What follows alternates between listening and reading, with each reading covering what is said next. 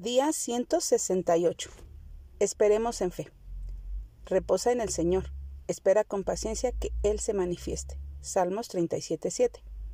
A veces pasan días, semanas, meses y hasta años sin una respuesta de parte de Dios sobre algo muy importante para nosotros.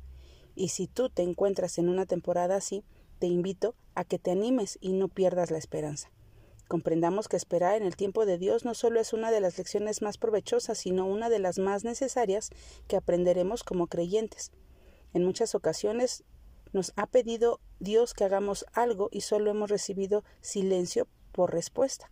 A veces me parece haber esperado eternamente una respuesta de parte de Él, pero por larga que haya sido la espera, Dios siempre ha concedido mi petición o siempre ha contestado y durante estos tiempos esperando me ha enseñado a confiar más en Él.